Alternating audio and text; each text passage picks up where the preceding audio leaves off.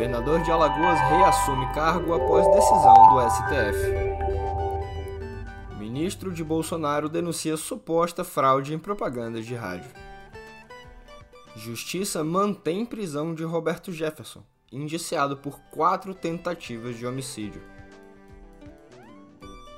Muito bom dia, boa tarde ou boa noite a vocês que nos acompanham. Eu sou Olavo Davi e deixa eu te confessar um negócio: nem nos meus piores pesadelos eu considerei que tiro, porrada e bomba voltariam a definir a política nacional. Pois é, a distopia continua. Posso te contar tudo isso no pé do ouvido?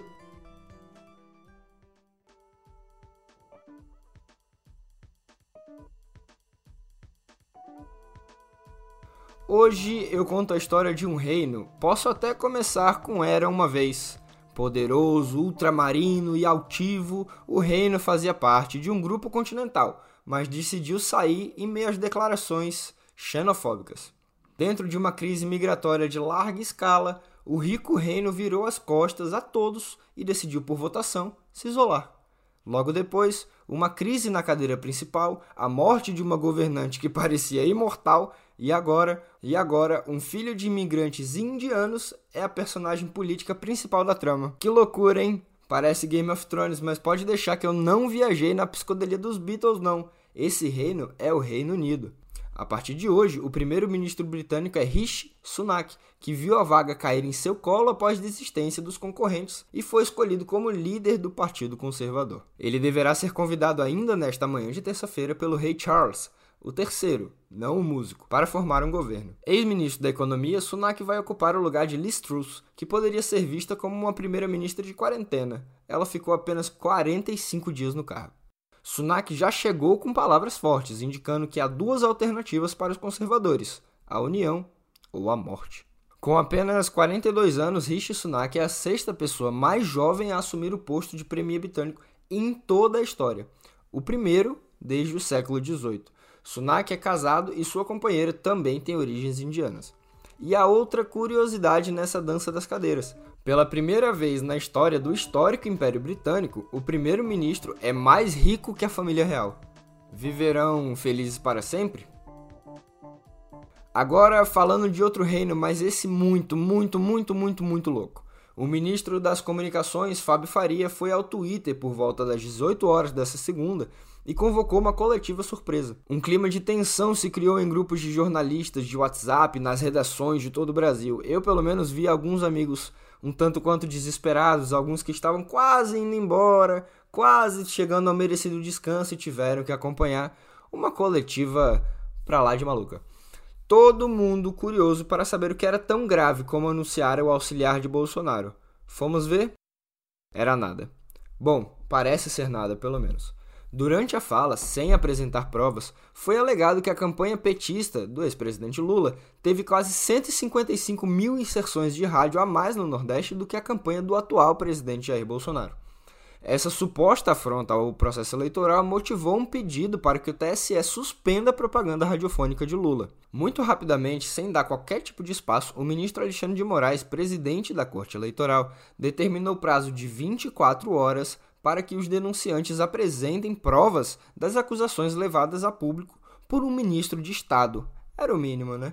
De acordo com Fábio Faria, quem é de Natal, da minha terra, conhece bem, duas empresas de auditoria fizeram os cálculos jogados ao vento pelo ministro. Conforme nota de Moraes, os fatos narrados na petição inicial não foram acompanhados de qualquer prova e ou documento sério, limitando-se o representante a juntar um suposto e apócrifo relatório de veiculações em rádio. Quem é vivo?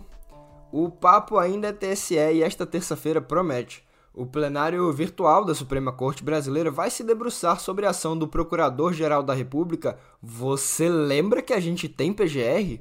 Eu não. Contra a resolução do TSE que ampliou o poder de polícia do próprio TSE no combate à desinformação. Oi, sumido!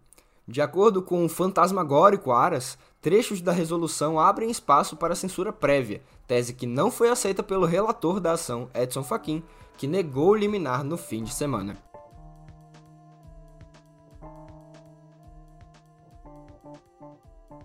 É uma verdadeira cruzada contra o TSE, certo? Mas do nada? Não, do nada não. Após um bom período de crescimento, o presidente Bolsonaro voltou a cair nas pesquisas de intenção de voto. Segundo o mais recente levantamento do IPEC, ex-IBOP, Lula tem 50% dos votos totais contra 43% do adversário. Em votos válidos, aqueles que excluem os brancos e os nulos, Lula tem vantagem de 8 pontos percentuais, 54 a 46%. A boca do jacaré voltou a abrir na pesquisa Atlas, a que mais se aproximou do resultado das urnas no primeiro turno. De acordo com o Instituto, Lula cresceu em relação à semana passada, passando de 51% para 52%, dentro da margem de erro, que é de 2 pontos, enquanto Bolsonaro recuou de 46,5% para 46,2%, também dentro da margem de erro. Em votos válidos, Lula ganha por 53 a 47.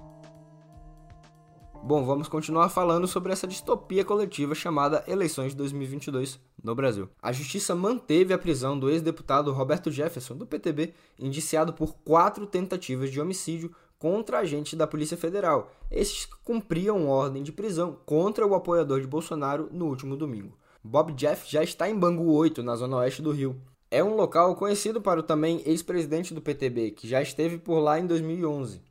Em depoimento, o político afirmou ter dado 50 tiros e lançado três granadas contra o carro da PF, mas negou a intenção de ferir os agentes. Imagina, só atirei em direção a eles.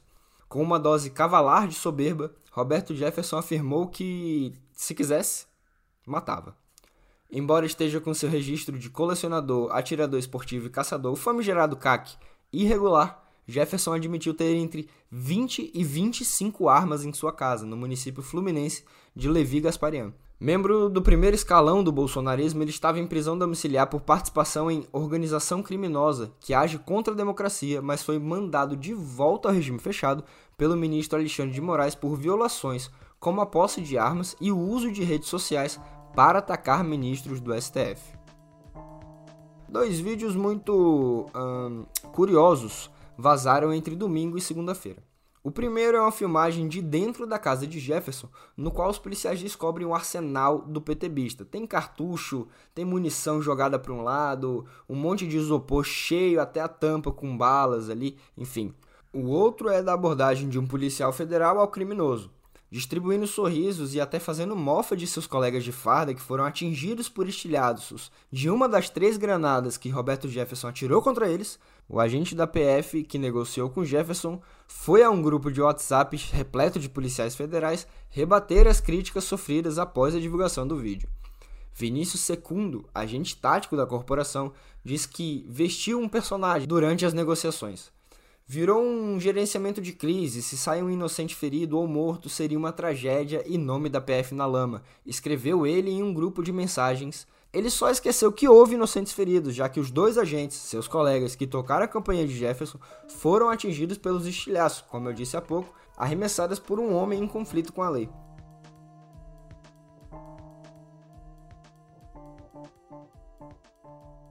É até perigoso usar termos como esse, mas enfim, o que não é perigoso nessa eleição.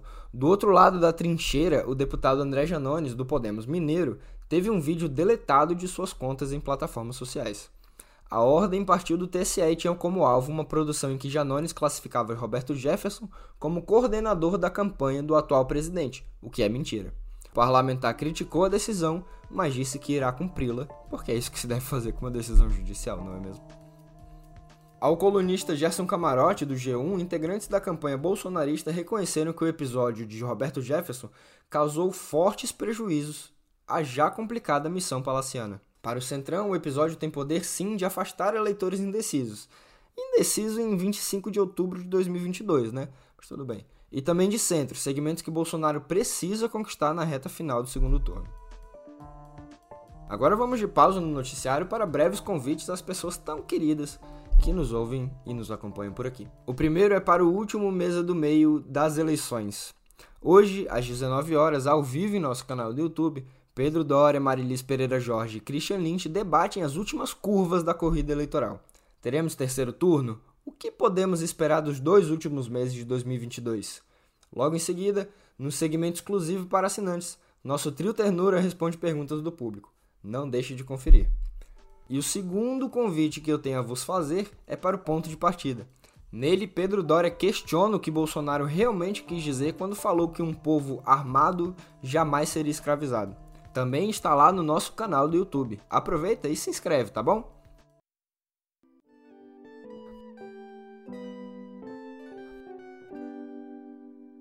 Olha, é muito importante que nessa semana de muita atenção vocês relaxem o máximo possível. Estou tentando fazer isso porque vocês devem imaginar que a vida de jornalista nessa eleição não está nada fácil. Mas vamos diminuir a rotação aqui, pelo menos por enquanto, no nosso podcast, para que vocês tenham também uma manhã agradável enquanto tomam seu café da manhã, enquanto fazem seu exercício matinal. Após pressões de diferentes atores da sociedade civil, o Conselho Federal de Medicina suspendeu uma resolução divulgada no último dia 14 que restringia o uso da, do canabidiol no país.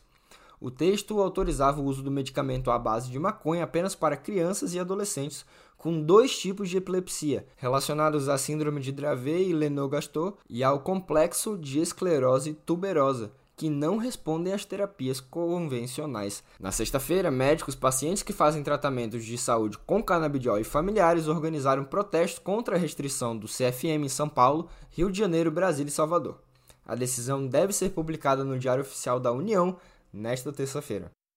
E ainda tem muitas dúvidas sobre os poderes medicinais da maconha? Sugiro então conversas com o meio, no qual Pedro Doria entrevistou o neurocientista Siddhartha Ribeiro, ali no finalzinho de setembro. Baita programa com muitas explicações sobre a diamba, desenvolvimento neurológico e até mesmo combate a doenças crônicas através do canabidiol. Essa planta é danada. E por falar em ciência, um cálculo apresentado pelo Centro de Estudos Sou Ciência da Universidade Federal de São Paulo, ou Unifesp para os íntimos, revela que quase 34 bilhões e meio de reais que deveriam ter sido investidos em ciência entre 2010 e 2021 não foram repassados ao Fundo Nacional de Desenvolvimento Científico e Tecnológico, o FNDCT, principal instrumento de financiamento da área no país. Quase metade desse valor deixou de ser transferido nos três primeiros anos do governo Bolsonaro.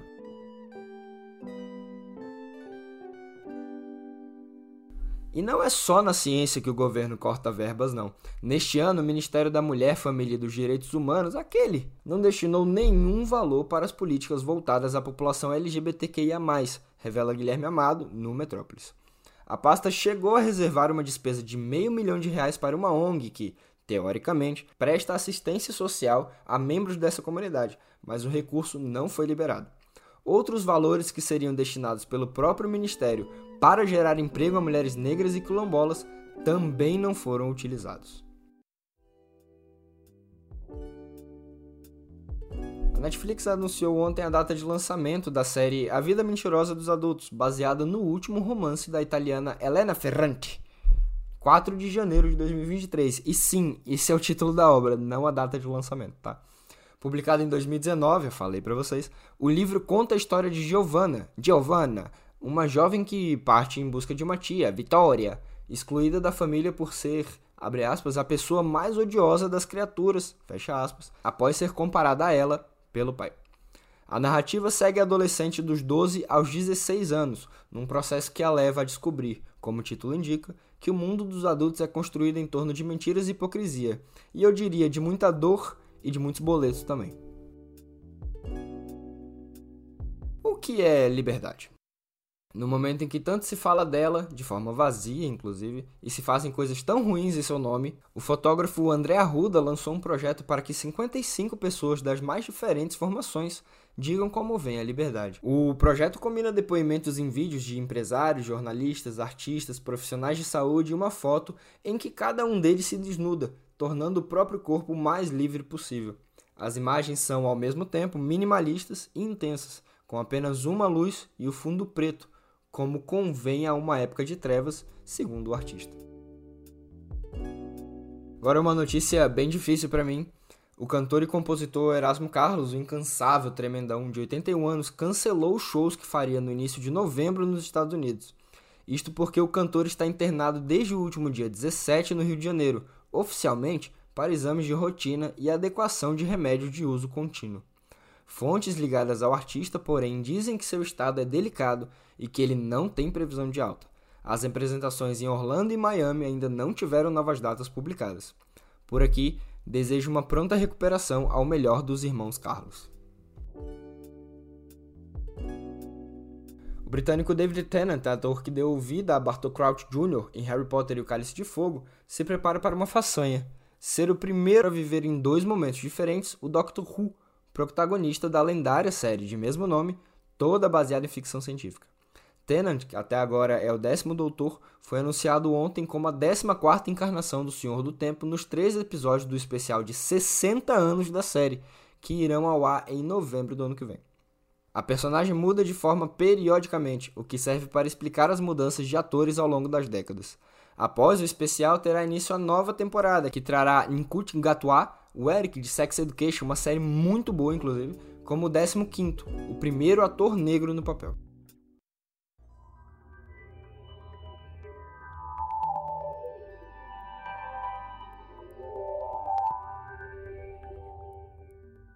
A União Europeia aprovou uma lei que define o padrão USB-C obrigatório em smartphones, tablets, fones de ouvido e outros dispositivos, mas só a partir de 2024. O Conselho Europeu levou em consideração o alto índice de consumo de dispositivos eletrônicos por lá. Outro objetivo da norma é reduzir resíduos eletrônicos e permitir economia aos consumidores. A Apple pode estar entre as mais afetadas pela legislação. A empresa norte-americana, que costuma inclusive vender seus celulares sem carregadores, seria forçada a migrar do conector de carregamento Lightning, aquele da entrada mais achatadinha, típica da Apple mesmo.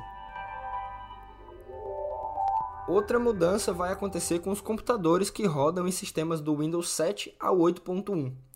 O Google Chrome não terá mais atualizações para esses sistemas operacionais a partir de fevereiro, mês para o qual está programado o lançamento da versão 110 do navegador. Os desenvolvedores não vão bloquear o uso do Chrome, mas os internautas não conseguirão obter atualizações de software que trazem aprimoramentos de segurança e melhorias na usabilidade. Além disso, os recursos mais recentes podem não funcionar corretamente em Windows antigos sem o suporte oficial.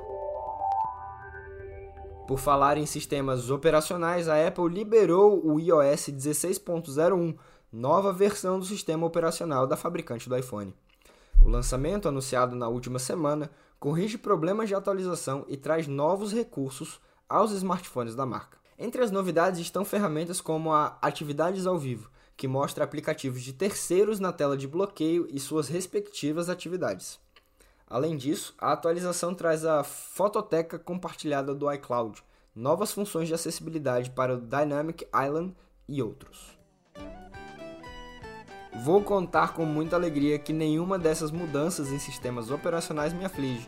O bom e velho Linux segue sua saga, pelo menos aqui em casa. E eu me despeço com a promessa de voltar na semana que vem. Até!